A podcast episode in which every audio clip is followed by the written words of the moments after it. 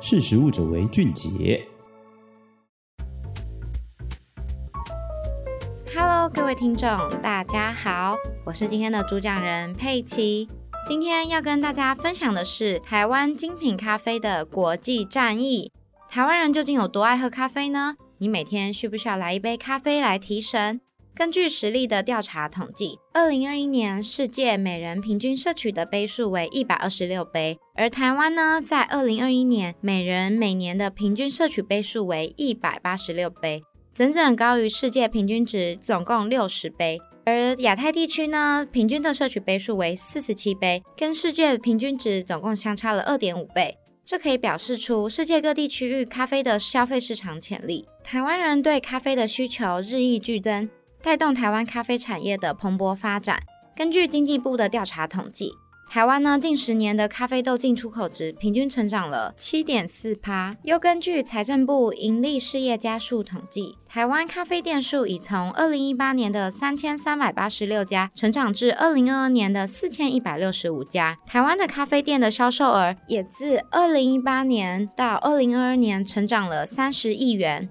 至二零二二年来，已经突破了两百亿元的大关。在二零二二年，店数和年销售额的成长更快，对比二零二一年的店数成长率的五点三趴，二零二一年至二零二二年的成长率高达了二十二点七趴。无论是台湾还是国际的连锁品牌，近期在咖啡市场都有不错的表现。而这还没有算入全台上万家遍地开花的超商咖啡。咖啡产业除了连锁咖啡店和独立咖啡店之外，可别忘记了，我们可以透过便利超商与零售量贩超市购买到这个咖啡。甚至近年来，连锁超商也推出了不同的精品咖啡，让消费者购买咖啡的通路越来越多元。随着二十四小时街角巷弄都有咖啡的身影，我们不难发现台湾的咖啡市场竞争有多么的激烈。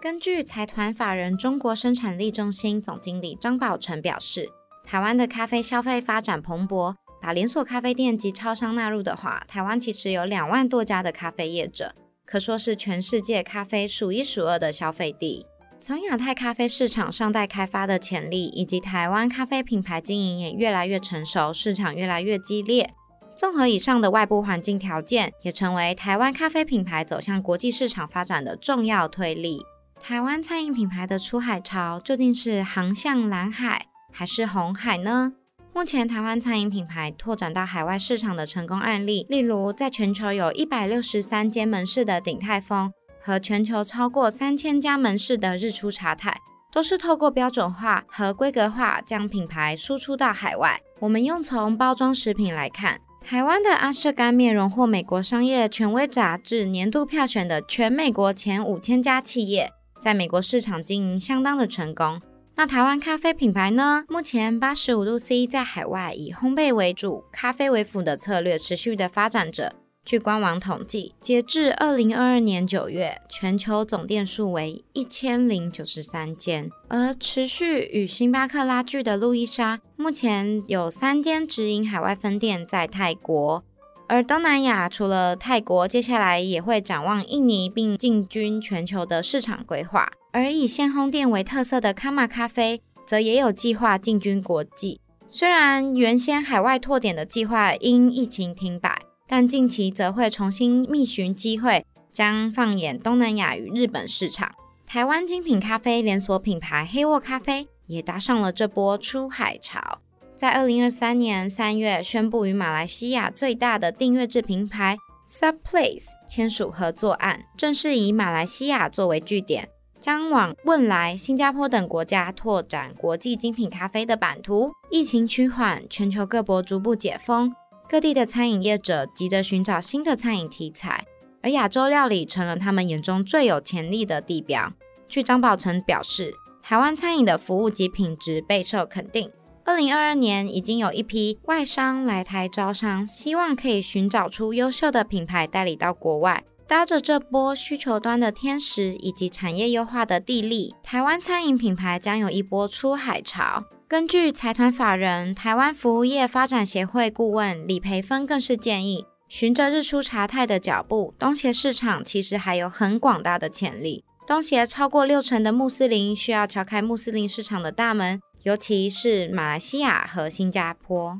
那究竟台湾精品咖啡品牌该如何直下海外布局棋盘的这颗咖啡黑子呢？首先要加入这场国际战役，就必须厘清各战场的特性。从全球化到区域化，随着国际市场各个主场的不同，便有相对应的市场差异。以往北发展来说，日本市场喜好具有明确台湾特色的品牌；又往南向来看，东南亚相较于世界是 GDP 成长最高的市场。据食品工业发展研究所研究员陈丽婷的观察，东南亚的消费者喜欢享受生活，具有精彩满足的消费特性。对于进入新的国际市场，李培芬更是表示，一定要了解当地的相关法规，并更进一步建议业者一定要做当地的法律咨询，依法行事，避免自身权益受到损害。第二点，无论是直营、加盟还是合资等经营模式，选择前必须先评估自身条件。海外展店的模式多样，除了直营与加盟，更牵扯到商品、技术到品牌的授权。张宝成提到，鼎泰丰在海外采取直营授权的方式经营，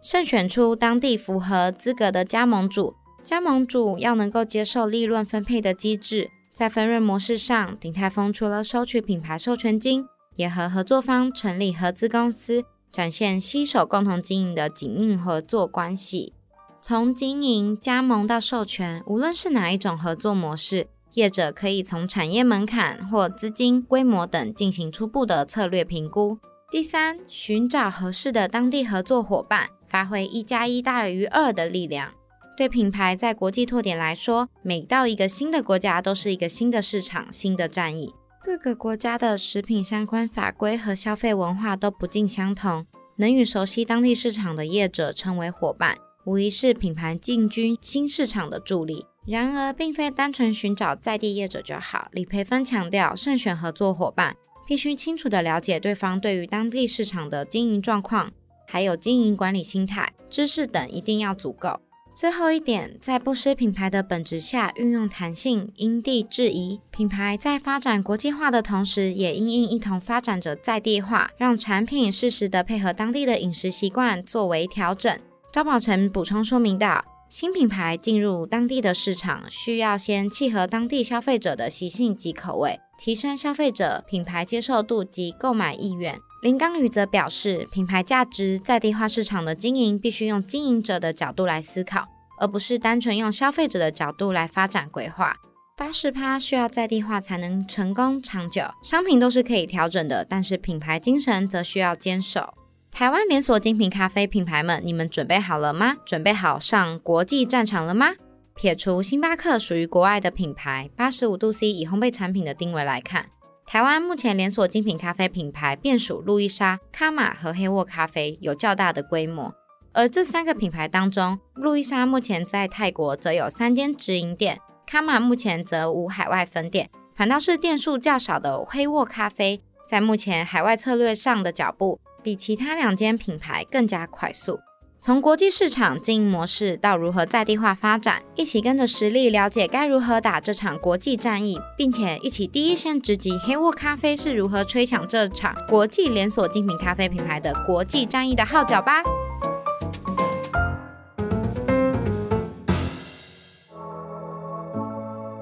识食物者为俊杰。